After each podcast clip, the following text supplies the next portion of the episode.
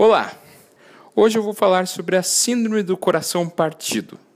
Talvez nenhuma doença da cardiologia reflita tão bem a interação entre cérebro e coração do que a cardiopatia de Takotsubo, ou a cardiopatia induzida por estresse, ou a Síndrome do Coração Partido.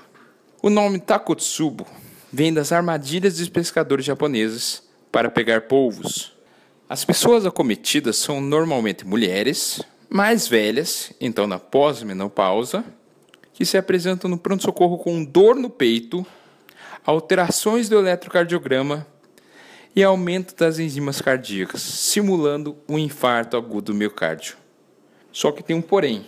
Essas pessoas tipicamente tiveram uma emoção intensa. Que tipo de emoção? Diversas, como uma festa de aniversário surpresa, um pavor de avião, de falar em público, uma notícia muito ruim. O excesso de adrenalina e noradrenalina circulante fazem com que o coração dilate, principalmente o ápice do coração, ficando em forma de balão.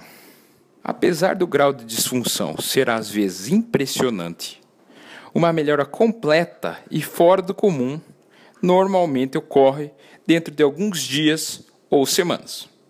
Apesar do prognóstico ser a longo prazo bom, existe uma mortalidade de um pouco mais de 1% devido a choque cardiogênico irreversível, uma rotura do ventrículo esquerdo, o trombo ou embolização, além das arritmias fatais. Por isso, devemos saber manejar o estresse, utilizando meditação, exercícios respiratórios, yoga, terapias cognitivas e comportamentais além de medicamentos como antidepressivos e ansiolíticos. Eu sou o Dr. André Vambier, cardiologista. Esse é o cardiodf.com.br.